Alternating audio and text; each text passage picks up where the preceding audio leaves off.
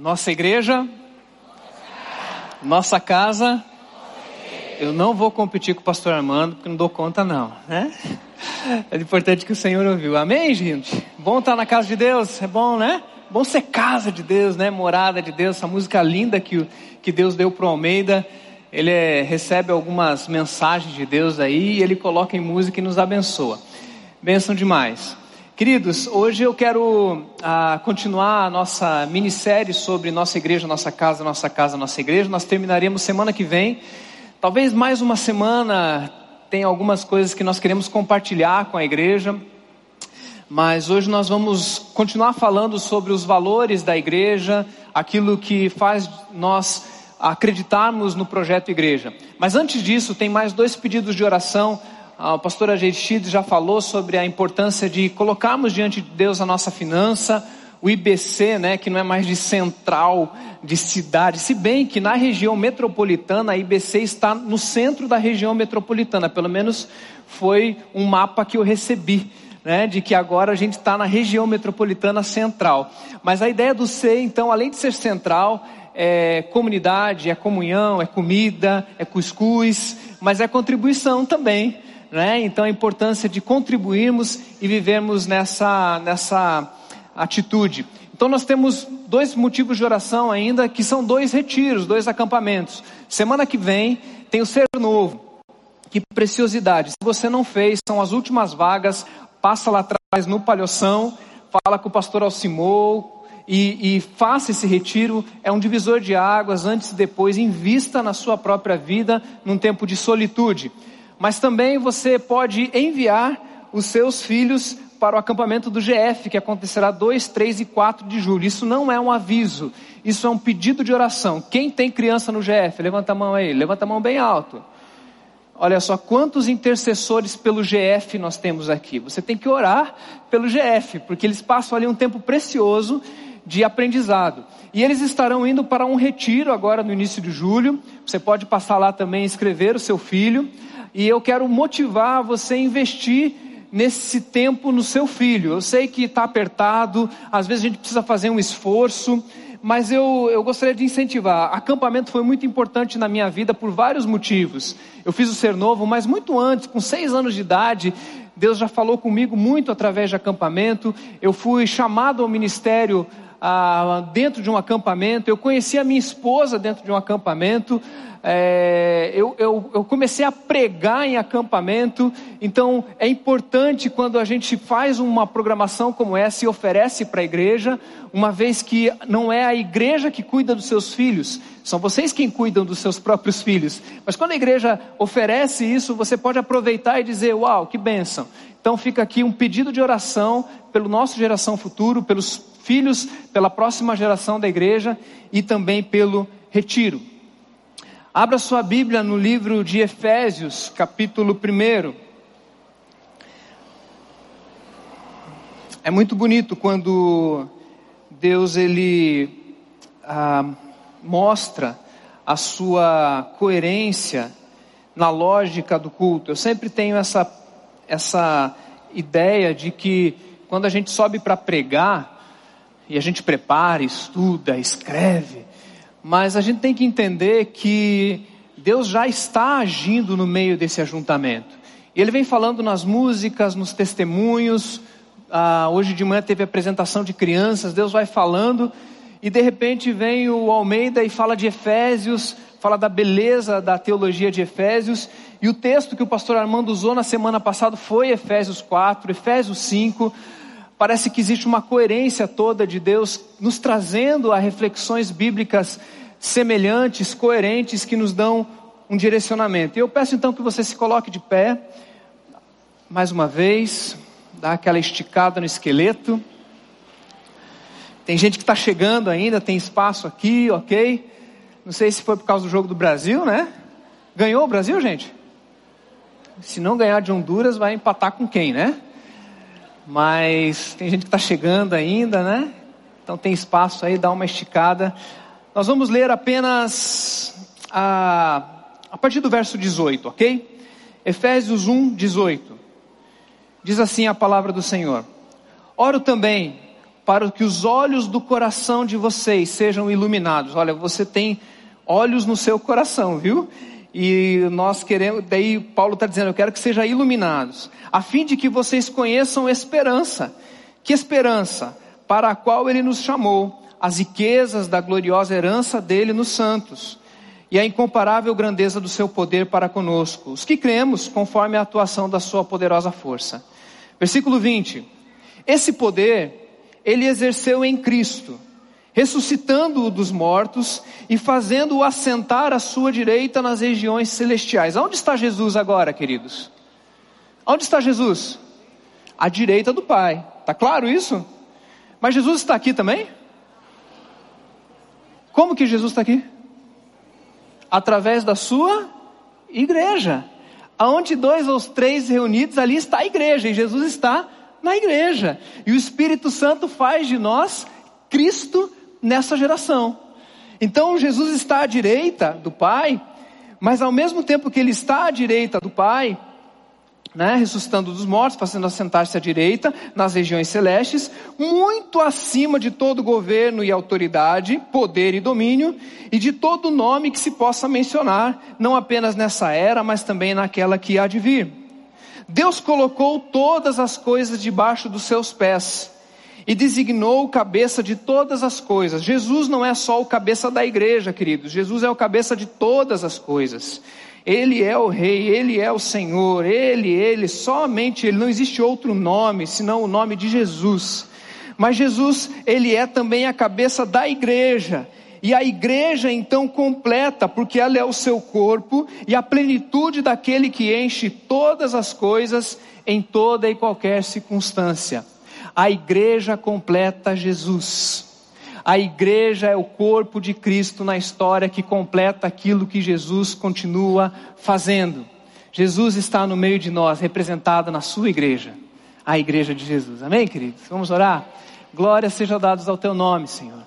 Obrigado porque está consumado, tetelestai. O Senhor cumpriu aquilo que deveria fazer e deixou-nos ah, e foi para a direita de Deus e nos deixou o Espírito Santo para que continuássemos a, a boa obra e as boas obras que o Senhor nos preparou. Muito obrigado pela Igreja Batista Central de Fortaleza. Faz de nós, de fato, a continuidade do que o Senhor tem para esse mundo, Senhor. Nos ajuda a entendermos isso.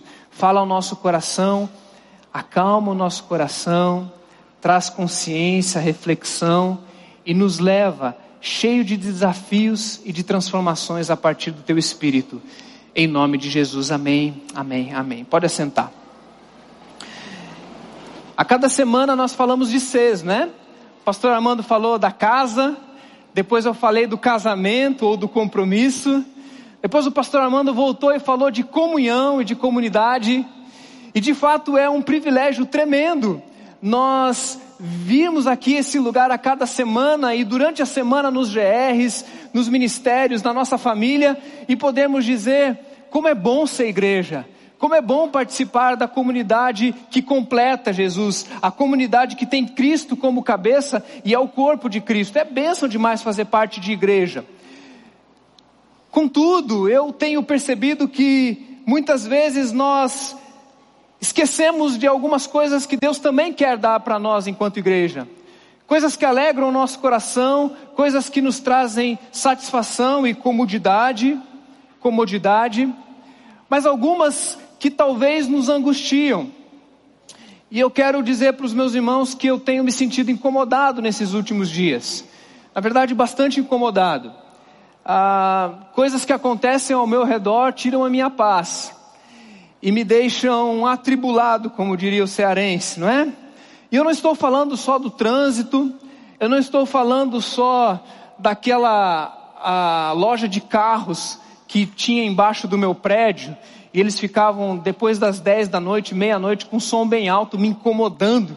E eu querendo fechar e dizendo, eu estou incomodado com isso. Não é só disso que eu estou falando. Eu não estou falando de apenas um incômodo ah, de algo que você vê na televisão e você muda de canal porque aquilo te incomodou, aquilo te ofendeu. Ah, esses incômodos fazem parte da nossa vida, mas não é disso que eu estou falando. O tempo todo nós tentamos fugir de incômodos, Nós tentamos viver uma vida mais cômoda, é mais ou menos como uma sensação que eu tenho quando eu sento no sofá e tinha um objeto ali, e aquilo me fez mal, e de repente eu tenho que tirar o objeto, colocar de lado e falar: agora, agora estou cômodo. O tempo todo nós, como seres humanos, buscamos a comodidade, buscamos a tranquilidade, buscamos tentar nos aquietar no nosso canto. Contudo, quando eu tenho olhado para ao redor da minha vida, eu tenho percebido que muita coisa está fora de lugar. E não é difícil notar que alguma coisa vai muito mal nesse mundo. Quando nós olhamos para as realidades que nos cercam, nós vemos falta de harmonia, coisas que parecem que não deveriam funcionar daquela maneira. Nós oramos, olhamos para famílias e nós ficamos tristes porque dizemos não era para ser assim. Nós olhamos para crises e de vez em quando Deus me permite viver algumas crises. Ah, e crise para mim é oportunidade, e de vez em quando eu estou numa crise dizendo, Deus, como eu estou incomodado com isso, como isso me tira a paz, como isso me angustia. E viver nessa angústia muitas vezes pode parecer algo errado. E eu tento buscar paz e tento fechar os meus olhos, mas insistentemente parece que esse ano algo mais tem me incomodado vendo a desarmonia que está nesse mundo. Ah, uma hora são os refugiados que precisam encontrar um lugar para serem recebidos, outra hora são atentados que acontecem no nosso país, fora do país, a outra hora são desastres, acidentes, acidentes que acontecem por motivos simplórios, que não deveriam acontecer, que não precisavam acontecer, dores que nos cercam, que nós poderíamos dizer não era assim, não precisava ser desse jeito. A gente que deseja morte, suicídio, pessoas que ao nosso redor vivem crises que não precisavam estar vivendo, presas nas drogas, presos na, no pecado, na destruição. E cada vez que eu fico atento a essas coisas, eu sou visitado por uma inquietação difícil.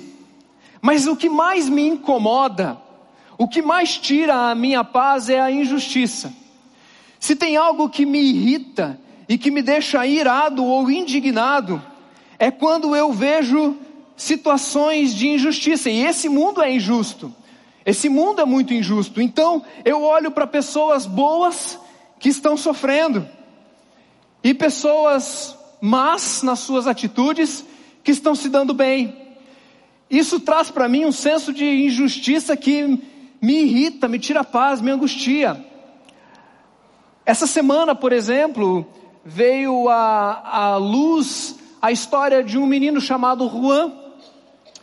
E eu não sei quantos deram atenção para essa notícia, de um menino de nove anos, que teve a sua vida ceifada pela sua mãe, que tinha uma união com uma outra mulher, e dentro daquela relação doentia, e eu fui pesquisar um pouco melhor hoje sobre o que está acontecendo, e cada vez que a pesquisa vai se aprofundando, mais coisa ruim aparece. E esse menino então é morto, ele tem a sua genitália retirada, e ele é esquartejado. E nós começamos a olhar para situações como essa e diz assim: um menino de nove anos Aonde que estavam os meus olhos?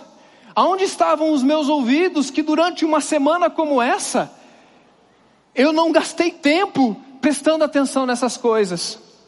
Talvez os teus olhos estavam voltados para a fofoca.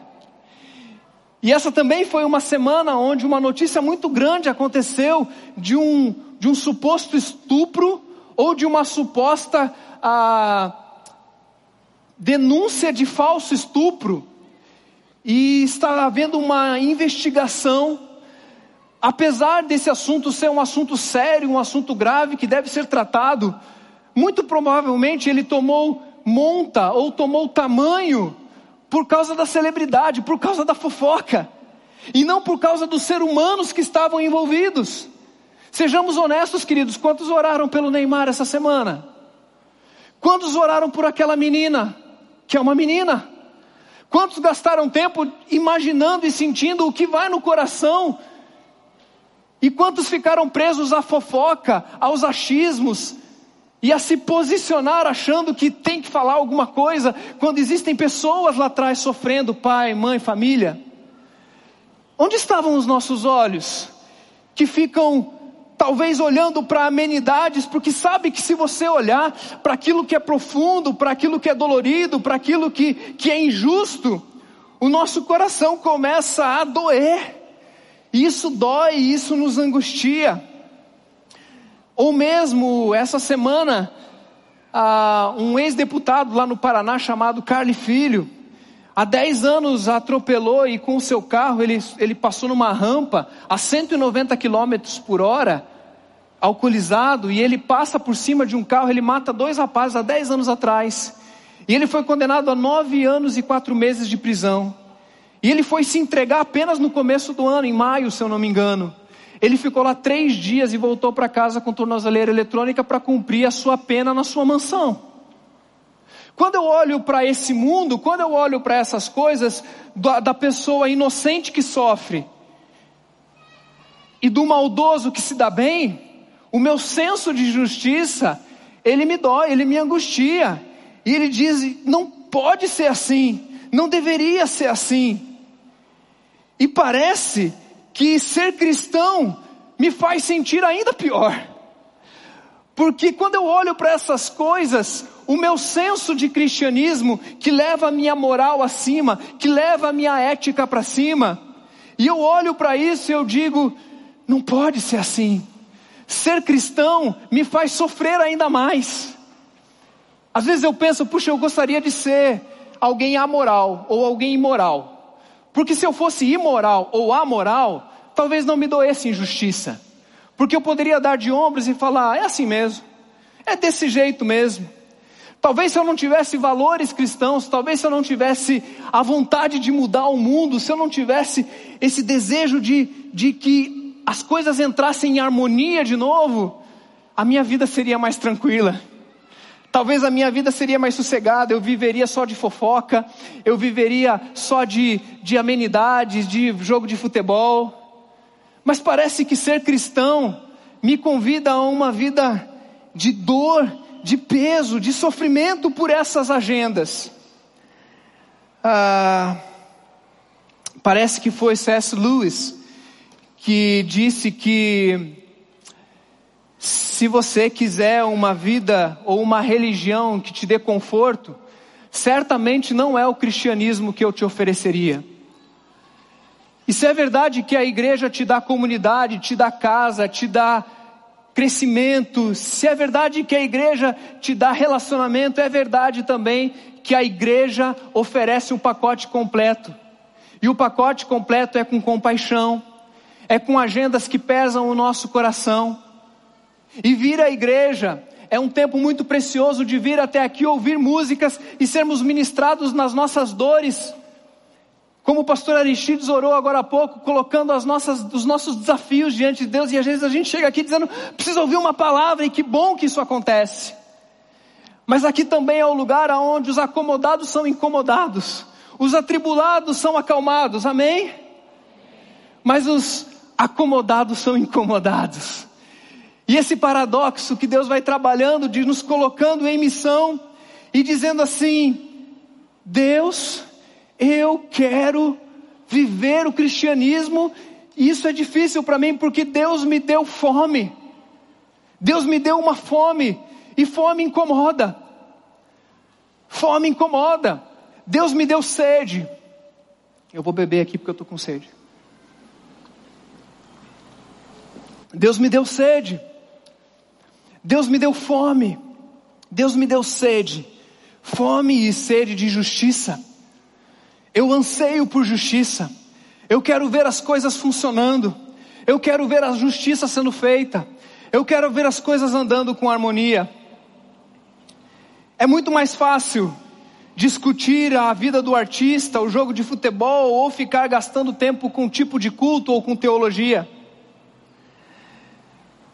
Mas o chamado da igreja é para absolutamente sentir o que Deus sente.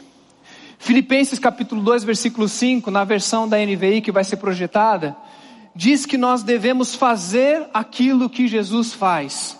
Que seja a mesma atitude de vocês semelhante à de Jesus. É essa a oração de Paulo para a igreja de Filipe.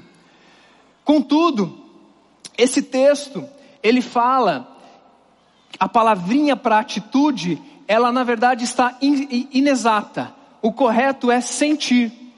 Tem tudo isso projetado, acho que daqui a pouco vai chegar lá. A palavra é sentir. Isso significa que esse sentimento, o que Jesus sentiu, é isso que nós devemos sentir também. Fazer parte de uma igreja é fazer o que Jesus faz, mas pior é sentir o que Jesus sentiu. E quando eu vejo certas situações, eu penso que se eu pudesse decidir, se tivesse na minha mão um cetro de justiça, provavelmente eu resolveria esse negócio rapidinho eu acabaria com o maldoso, eu acabaria com a injustiça, eu me sentaria no trono do juiz e talvez eu varreria da terra tudo aquilo que desagrada a Deus. Quando eu vejo, vejo certas situações, eu queria resolver a parada. Eu risco mal, eu risco injusto. Eu deixo apenas em volta de mim aquilo que me tranquiliza. Eu deixo ao meu redor apenas aquilo que não tira o meu conforto. Eu vou limpando dos meus olhos pessoas que estão trazendo para mim uma inquietação. Eu quero acabar com a esquerda, porque a esquerda é ruim. Eu quero acabar com a direita, porque a direita é ruim. Eu quero acabar com aquele que pensa diferente de mim, porque ele me incomoda. Se eu fosse fazer a justiça humana, a justiça do Osmar, provavelmente o meu juízo seria justiceiro seria, seria vingança, seria um decreto de condenação, deixaria a minha ira estabelecer a minha justiça. A harmonia do justiceiro, talvez eu fizesse parte de um esquadrão da morte, ou de uma milícia que mataria bandidos por aí. Riscaria as oposições da minha vida, tiraria pessoas da minha vida. Sabe qual é o problema de uma atitude como essa? O problema é que Jesus não fez isso. O problema é que essa nunca foi a atitude de Jesus. Jesus nunca agiu dessa maneira. Porque Jesus ele não veio para os sãos. Jesus ele não veio para aqueles que estão bem. Jesus não veio para aqueles que se acham bem. Ele veio para aqueles que estão doentes. Ele, veio para os corruptos, ele veio para os doentes, para os pecadores, ele veio para encontrar aquilo que se havia perdido. Ele veio encontrar aqueles que estavam caminhando em direção à condenação, aqueles que estavam vivendo mais morte do que vida. O problema é que Jesus não julgou, Jesus não se vingou, Jesus não estabeleceu através do seu poder condenação e juízo. Antes ele abriu mão da sua glória e morreu, e serviu. E quando eu olho para a atitude de Jesus e digo, Jesus, eu, nós como igreja precisamos continuar o que o Senhor fez, mas o nosso senso de justiça grita, querendo trabalhar a ira que dá vazão à condenação e estabelece justiça. E meus irmãos, se Deus se levantasse na sua ira e estabelecesse condenação sobre toda a humanidade, ele estaria sendo justo. Deus não fugiria da sua justiça. Se ele, na sua ira, derramasse a sua ira sobre nós e acabasse com toda a humanidade, ele seria justo. Ele não deixaria de ser justo. A questão é que Jesus não fez isso e que Deus não escolheu esse caminho. Antes, ele preferiu o caminho de 2 Coríntios capítulo 5, versículo 18. Seria muito mais fácil encerrar essa história. Mas 2 Coríntios 5, 18 diz: tudo isso provém de Deus, que nos reconciliou consigo mesmos, mesmo, por meio de Cristo que nos deu o ministério da reconciliação. Meus irmãos, quantos aqui foram reconciliados com Deus? Você foi reconciliado por Deus? Deus um dia chegou na tua história. Você lembra como você era pecador? Agora você não é mais, né? Glória a Deus. Passou, né? Agora é o outro que é pecador. Mas você lembra quando você chega e Jesus diz assim: Olha, o teu pecado me traz ira, porque Deus se ira com o pecado, sim ou não? Deus ele se ira com o pecado. Ele ama o pecador, mas ele se ira com o pecado.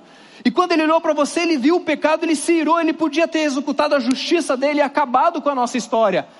Lá em Adão, lá em Caim e Abel, ele teve várias chances e ele não fez. E quando Jesus vem, a Bíblia nos diz que o que Jesus vem fazer é reconciliar.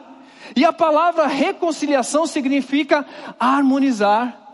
Jesus está trazendo harmonia para todas as coisas. A palavra de Jesus é, em vez de ira e condenação, agora é compaixão e restauração.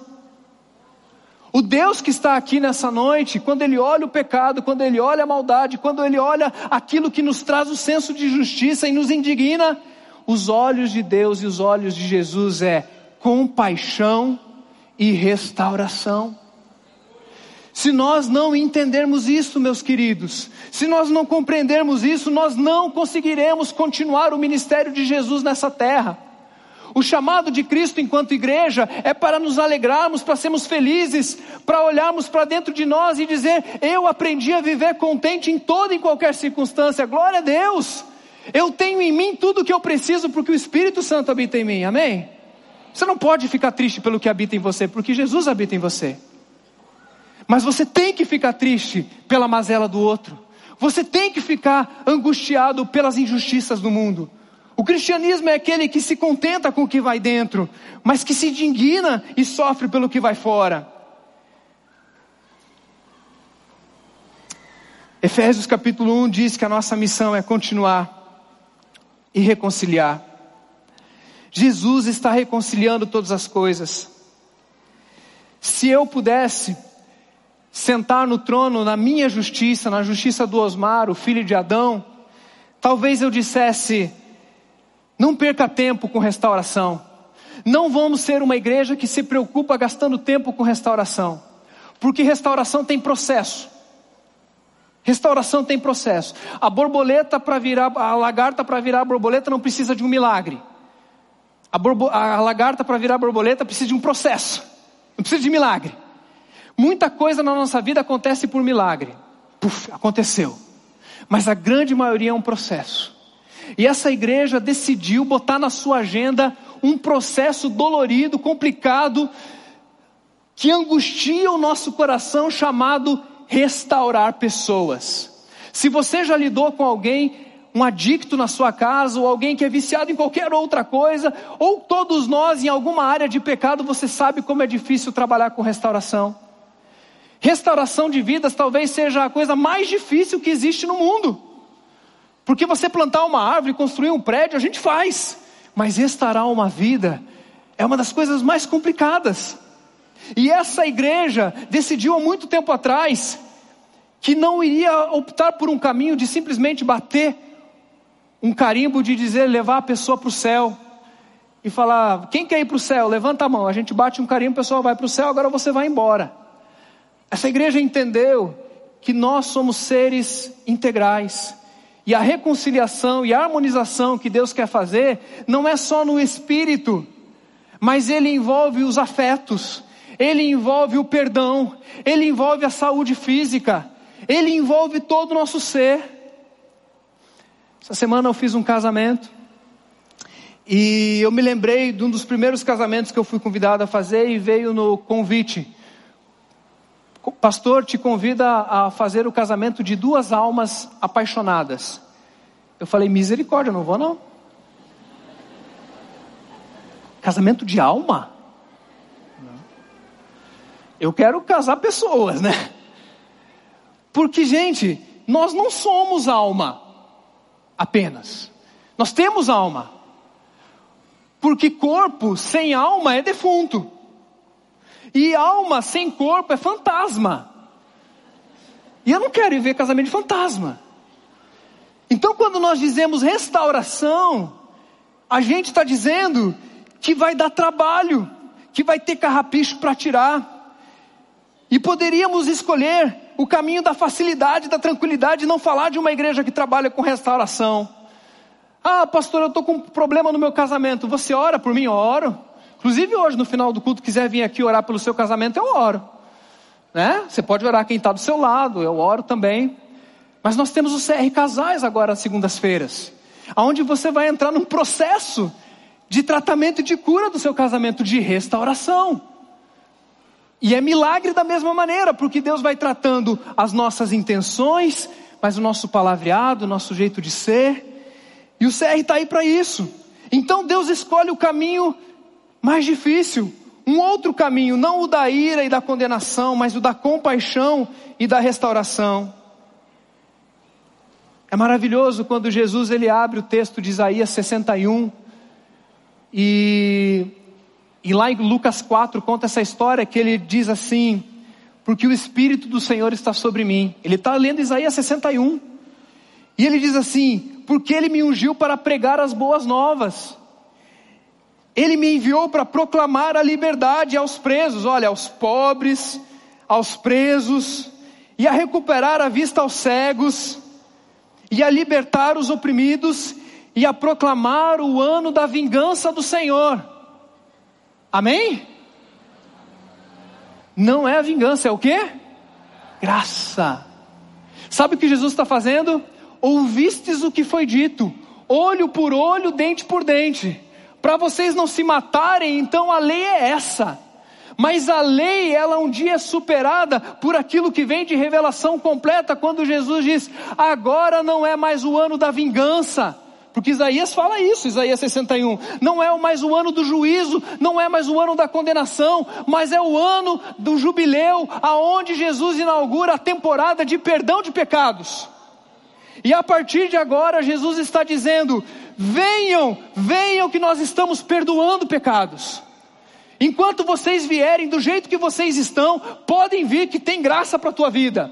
Tem perdão para a sua vida, tem história para a sua vida, tem cura para a sua vida. Esse não é um lugar que nós julgamos pessoas, em nome de Jesus. Aqui nós recebemos pessoas do jeito que vocês são. A justiça de Deus hoje chama-se graça. A justiça de Deus hoje chama-se graça, porque Deus fez justiça através da sua graça. Compaixão. Deus não é um Deus de força cósmica. Ele não é uma energia apática. E por isso Deus ele faz escolhas.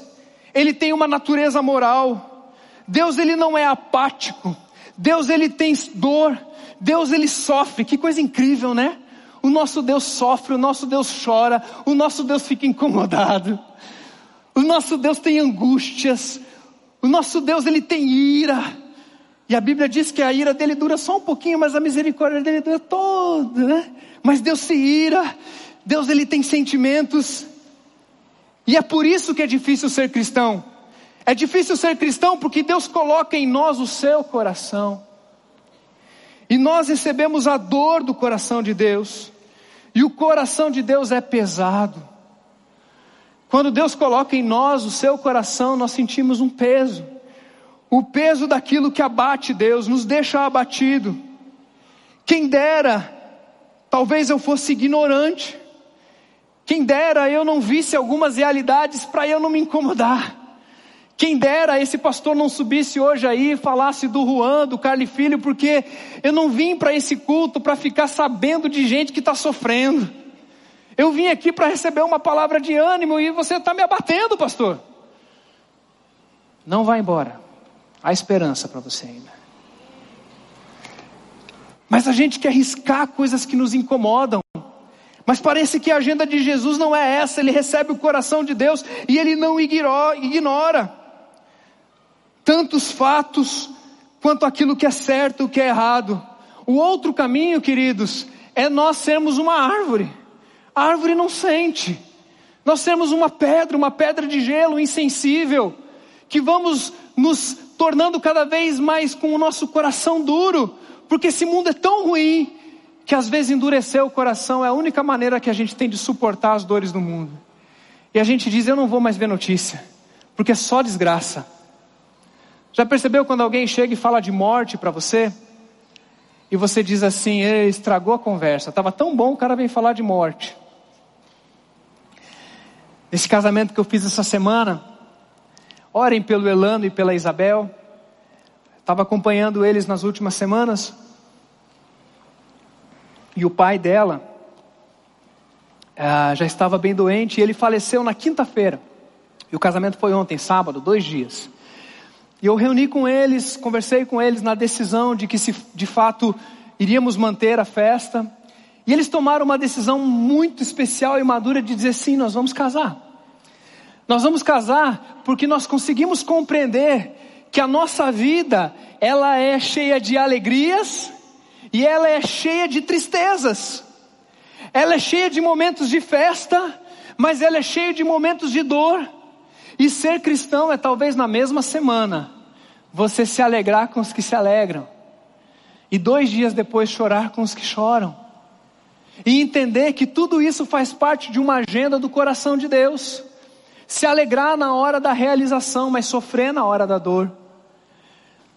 Mas quem sabe o nosso coração foi se tornando um coração duro, pesado, insensível, aonde nós conseguimos nos esconder das dores, Ser cristão é ser feliz porque olha para dentro de si e tem esperança do céu.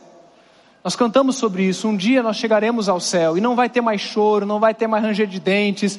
Lá sim não vai ter mais problema. Lá não vai ter mais sofrimento. Lá não vai ter mais tristeza. Quem crê nisso aí? Quem vai para o céu? Amém? Fala para quem está do teu lado, mas não é hoje. Assim, se Jesus voltar, sim. Vai que Jesus volta só para me contrariar, né? Maranata, hora vem, Senhor Jesus. Mas se Jesus não voltar, não é hoje que é uma vida sem problema. Ou você se torna uma pedra e uma árvore insensível, ou você recebe a humanidade de Cristo, que recebe o coração de Deus e sofre, e dói.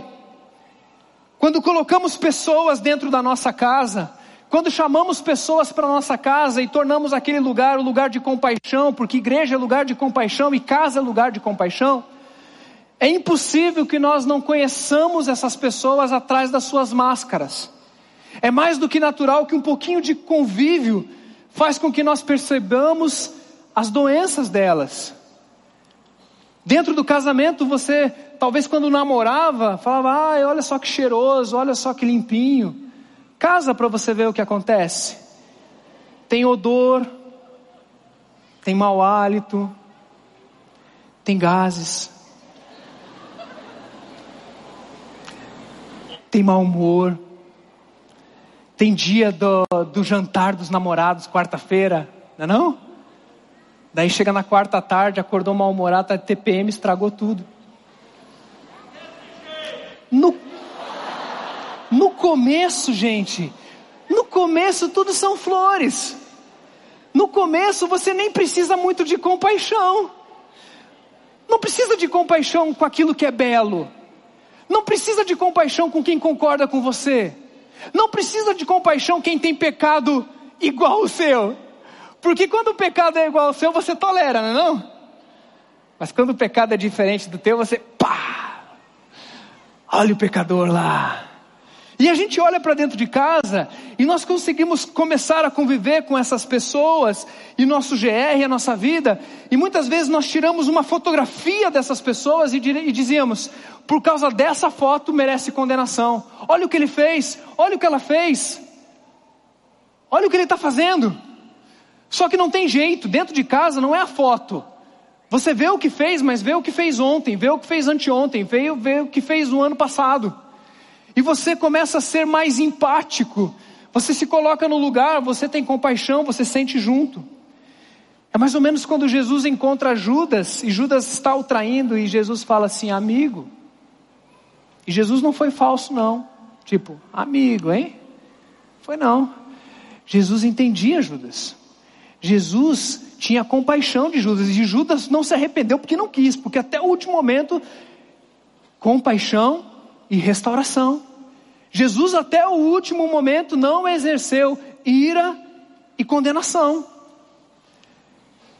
E Jesus sentiu e percebeu, e quando nós vamos conversando com pessoas, nós vamos ouvindo as suas histórias e vai sentindo o que as pessoas têm a dizer.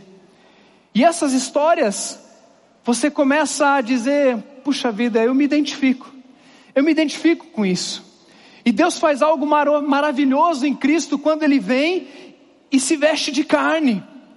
Jesus nos tocou a pele, Jesus sentiu o que nós sentimos. Jesus ele veio e se compadeceu de nós. Hebreus capítulo 4, versículo 15 diz assim: Pois nós não temos um sumo sacerdote que não possa se compadecer das nossas fraquezas, mas sim alguém que, como nós, passou por todo tipo de tentação, porém sem pecado. Jesus experimentou tudo o que você sente. Absolutamente. Você consegue perceber isso? Que Jesus foi tentado carnalmente, Jesus foi tentado sexualmente, Jesus foi tentado na sua avareza, porque Adão estava, ele recebeu uma bios, uma vida biológica da sua mãe, e andou no meio de nós com carne. E sabe o que é interessante? Que Jesus, quando ele, ele vai lutando contra isso, até contra o pecado da omissão e da indiferença, Jesus deve ter lutado. Até contra isso. Porque é interessante no texto de Marcos capítulo 5, quando Jesus vai curar um endemoniado gadareno, e Jesus gosta de andar na periferia com, com, com pessoas de, de índole duvidosa, mas quando acontece aquele naufrágio em Marcos 4, em Marcos 5 parece que Deus leva Jesus lá para Gadara.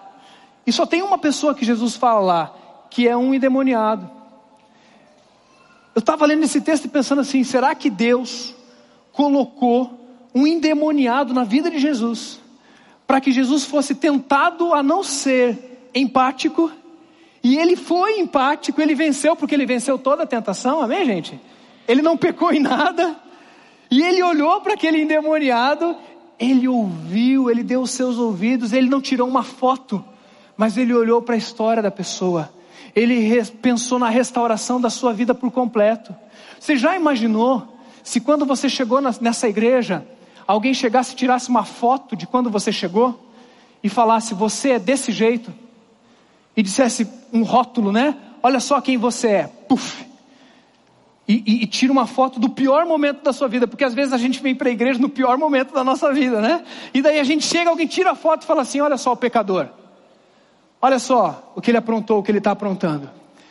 Mas nós devemos ser como Jesus, que não tira fotos, mas ouve histórias, conhece o que veio antes, aponta para o que vem depois, e cremos que ele não é um sacerdote que simplesmente está à direita do Pai, mas ele veio antes e sentiu o que nós sentimos, entende o que nós estamos passando.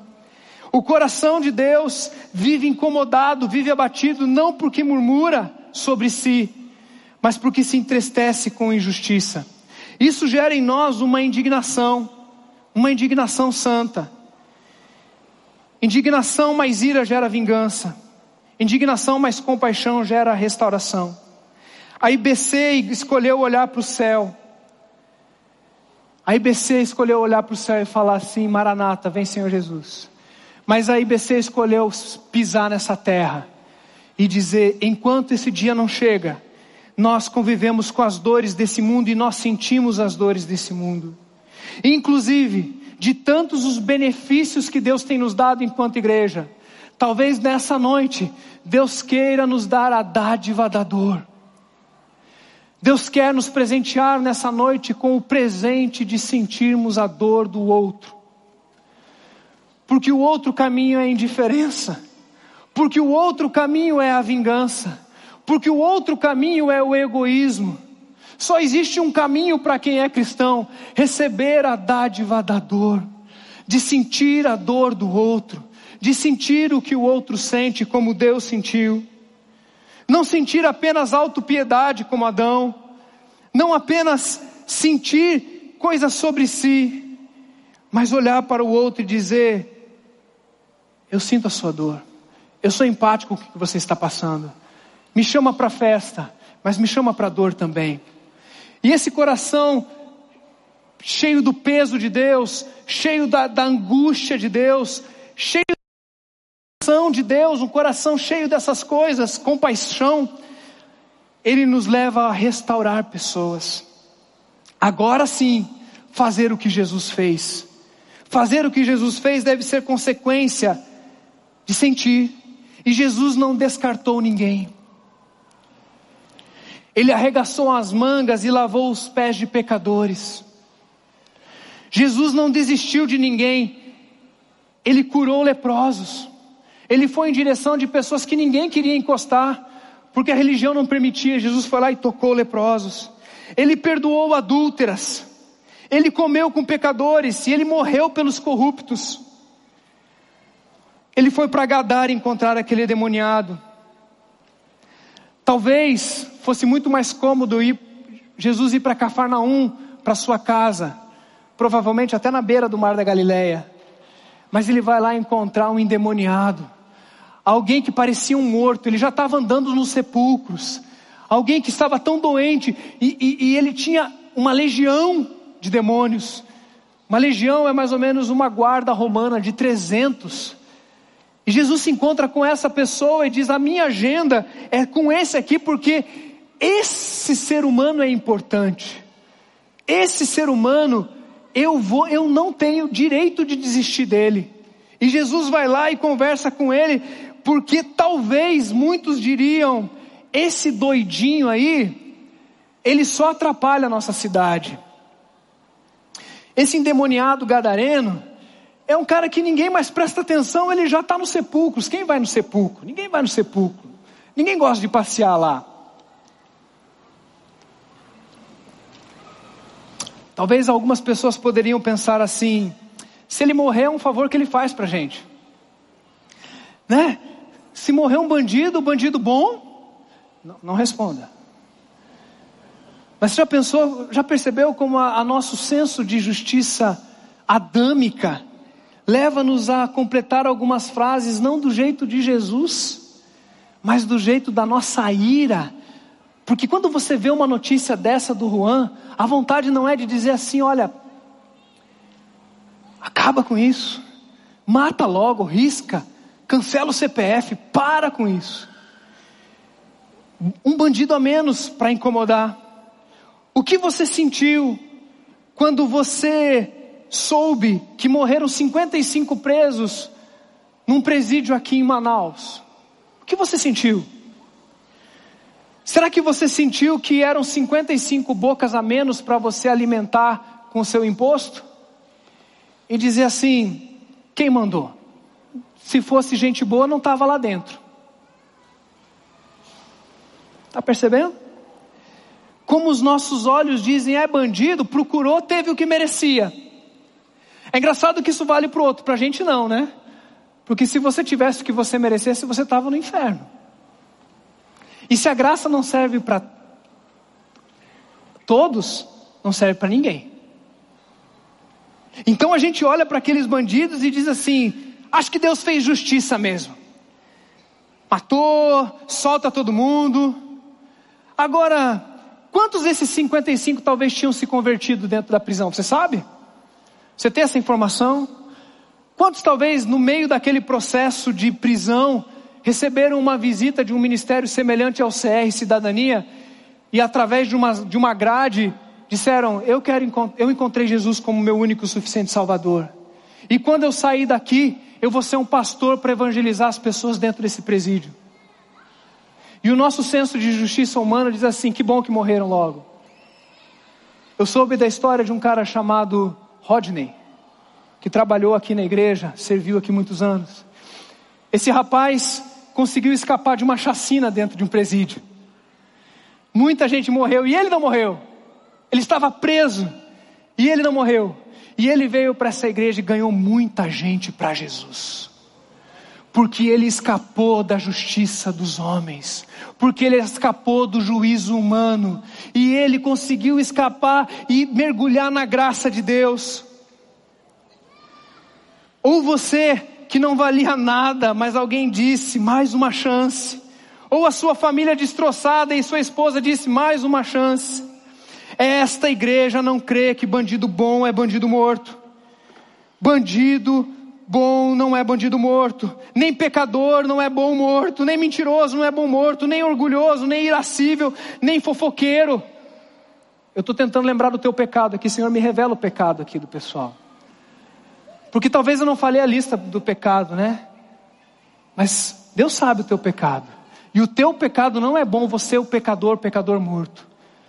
Bandido bom é bandido restaurado para a glória de Jesus. Mentiroso bom é mentiroso restaurado para a glória de Jesus. Irascível, bom é restaurado pela glória de Jesus. Essa igreja não está aqui para fazer juízo de ninguém, porque Cristo está à direita do trono de Deus. E chegará o dia que ele se levantará e ele passará uma régua na história, e sim, ao dia da vingança do Senhor chegará lá. Hoje é o dia onde a temporada de perdão dos pecados está aberta. A nossa igreja está dizendo isso, a mesa está posta, a casa está aberta, pode chegar, pode chegar você que está cego, nu, arrebentado, triste, abatido, em depressão, pensando em tirar a vida, corrupto, talvez precisando chegar aqui e falar: preciso confessar um crime. E a lei dos homens vai fazer uma, uma reparação dentro de uma cadeia. Mas é melhor estar lá na cadeia, restaurado, sendo restaurado e preso, mas livre pela graça de Jesus. E esse não é um lugar onde nós vamos te condenar e olhar para a sua vida e colocar você dentro de uma régua, porque a vingança não é da igreja, é do Senhor. Inclusive eu e você, porque esse lugar é proibido a entrada de pessoas perfeitas, ou pessoas que se acham perfeitas. Eu quero andar sempre debaixo da graça de Jesus, a sombra da cruz. Essa música linda do Almeida que fala que foi na cruz que Ele me salvou e me fez morada. Olha que coisa linda, queridos. Deus tem uma ira com o pecado. E Deus olhou para o pecado desse mundo e disse assim: Eu preciso julgar. E Deus derramou a sua ira. E Ele derramou a sua ira toda do nosso pecado em cima de Jesus.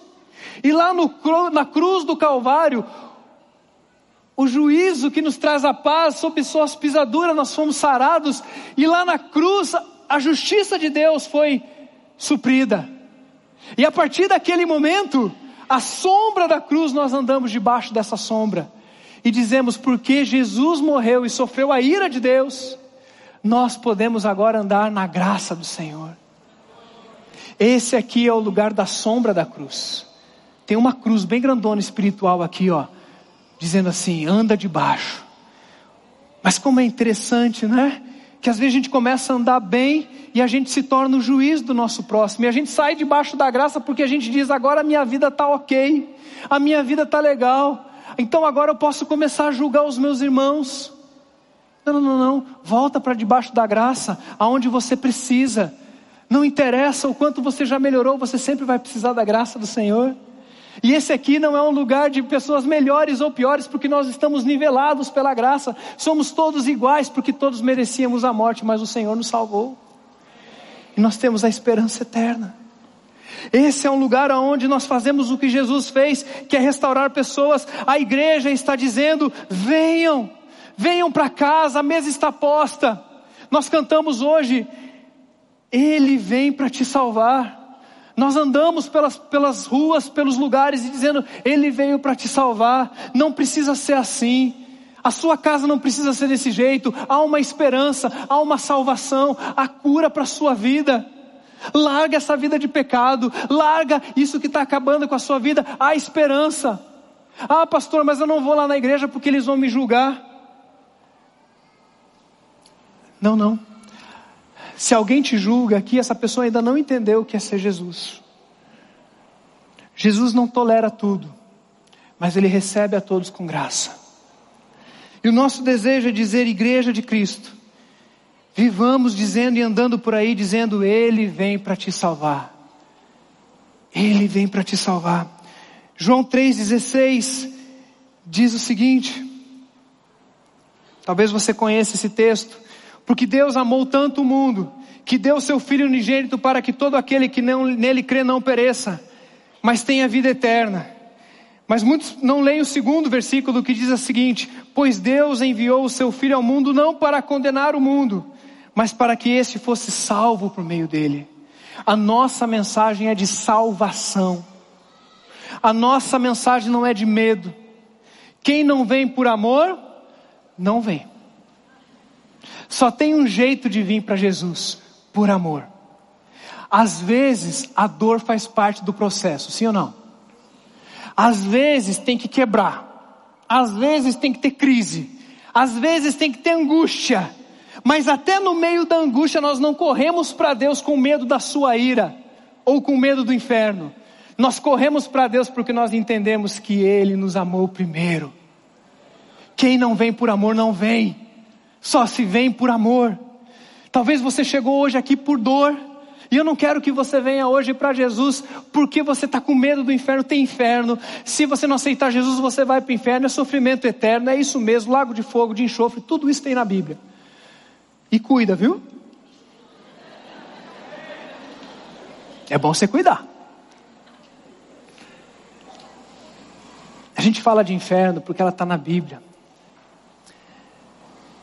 Não sei se isso vai ofender a sua perspectiva de Deus.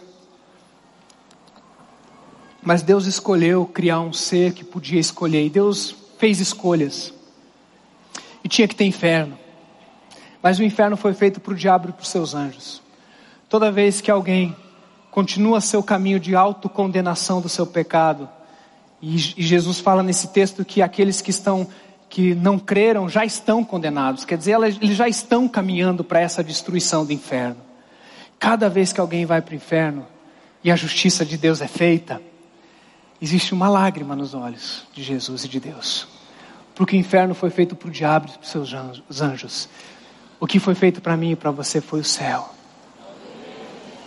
E às vezes a gente chega na casa da pessoa e fala assim: Eu vim aqui te dizer que você é pecador. E a gente chama isso de boa notícia. E Jesus fala assim: Eu vim pregar as boas novas. E daí Jesus sai andando e fala assim: Quero contar uma boa notícia: tem inferno. Não, não. Jesus ele veio falar do reino, do céu, da harmonia, da salvação. Ele não omitiu a verdade do inferno, mas essa igreja trata o inferno com lágrimas nos olhos. Cada vez que um pecador vai para o inferno sem Jesus, nosso senso nunca é dizer teve o que merecia, porque Deus não pensou assim.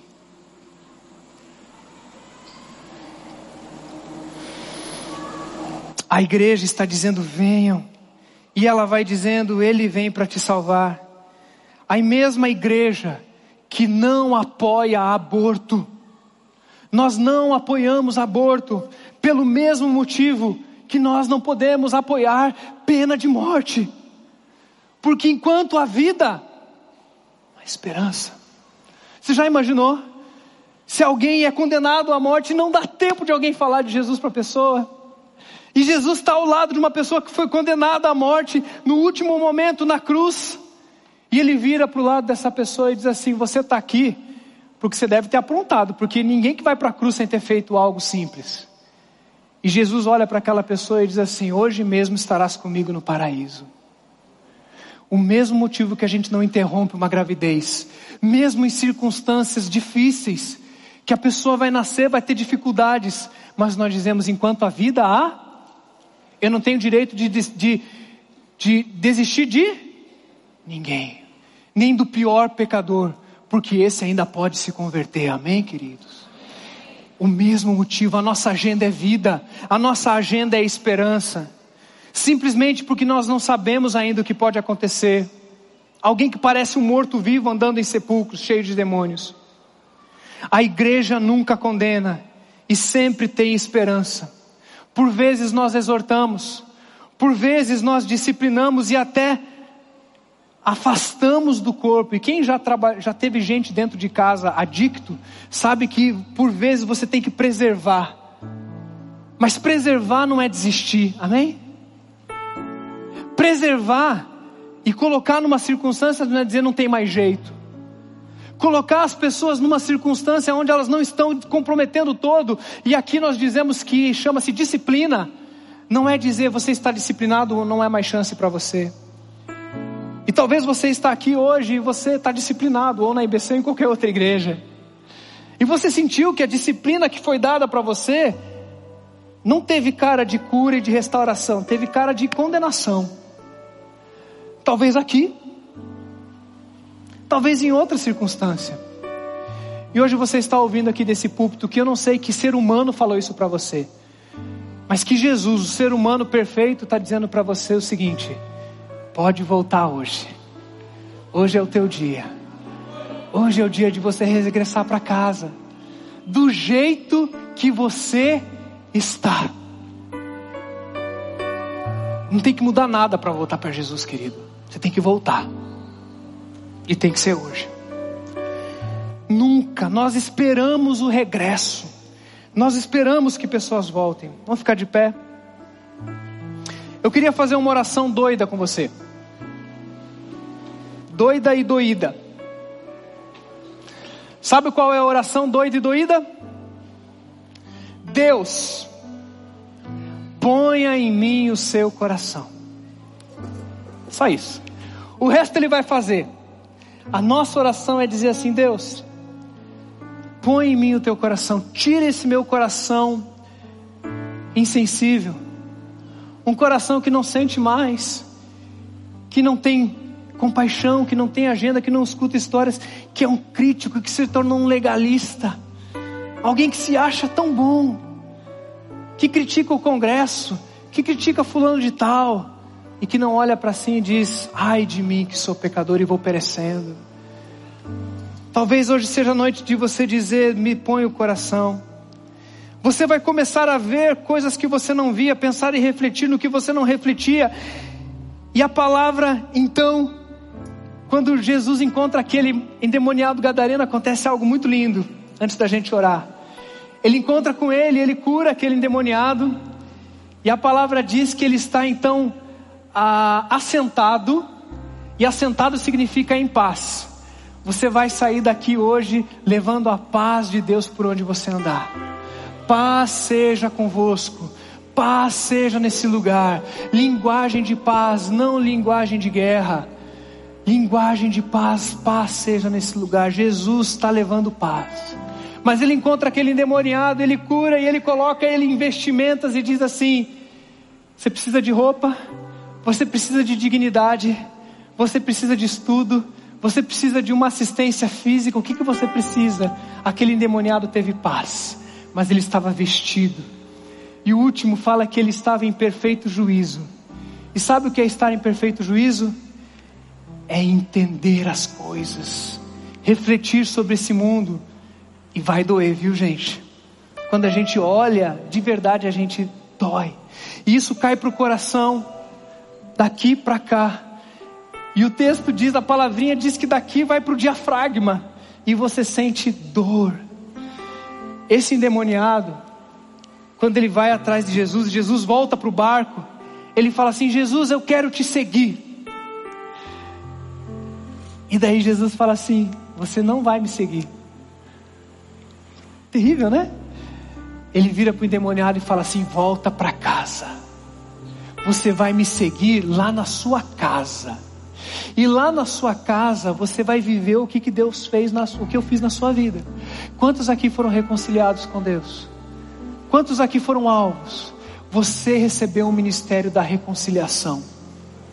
Quando esse endemoniado voltou para Gadara e para Decápolis, ele proclamou Jesus aonde ele foi, na sua casa naquela cidade. E provavelmente, esse endemoniado, esse discípulo, se tornou o primeiro missionário na Jordânia. Hoje a Jordânia é o país que mais recebe refugiados no mundo e precisa de cristãos que vão para lá. Talvez Deus vai te chamar para lá, como como Gadareno foi. Mas Deus hoje está te chamando para ir para sua casa e fazer da sua casa uma igreja e fazer da casa onde você andar o shalom de Deus. Existe alguém aqui hoje à noite que quer voltar para Jesus e que quer dizer, ou talvez dizer pela primeira vez, eu compreendi a mensagem da graça. E que a ira de Deus estava sobre Jesus e eu posso agora ter reconciliação com Deus porque Jesus morreu a minha morte e eu posso ser salvo pela graça. E hoje eu quero entregar a vida para Jesus, ser salvo por Ele. Levanta sua mão aí no seu lugar, nós queremos orar com você. Amém, amém. Ali, graças a Deus. Estou vendo, viu? Mais alguém quer entregar a sua vida a Jesus? Aleluia! Glória a Deus pela sua vida aqui do lado direito. Mais alguém quer entregar a sua vida a Jesus? Aleluia! Ali, olha. Amém, querido. Glória a Deus. Glória a Deus. Deus vai te fazer um reconciliador de outras pessoas. Mais alguém aqui quer entregar a sua vida a Jesus ali, olha. Tá erguendo bem alto a mão. Uh! Mais alguém, mais alguém, mais alguém. A porta da graça está aberta, queridos.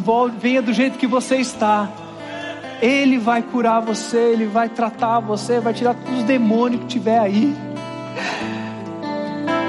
Agora, igreja, cada vez que eu tocar alguém, cada vez que eu entrar na casa de alguém, eu quero ser a tua voz. Você quer receber um novo coração de Deus hoje? Você quer trocar o teu coração por um coração do Senhor, pesado, vai fazer você chorar, vai doer. Quantos aqui querem sentir a dor de Deus? Vou te convidar a cantar essa música. Não junta as cadeiras ainda. Não vai embora, a gente vai ter um tempo de oração agora. Vamos cantar?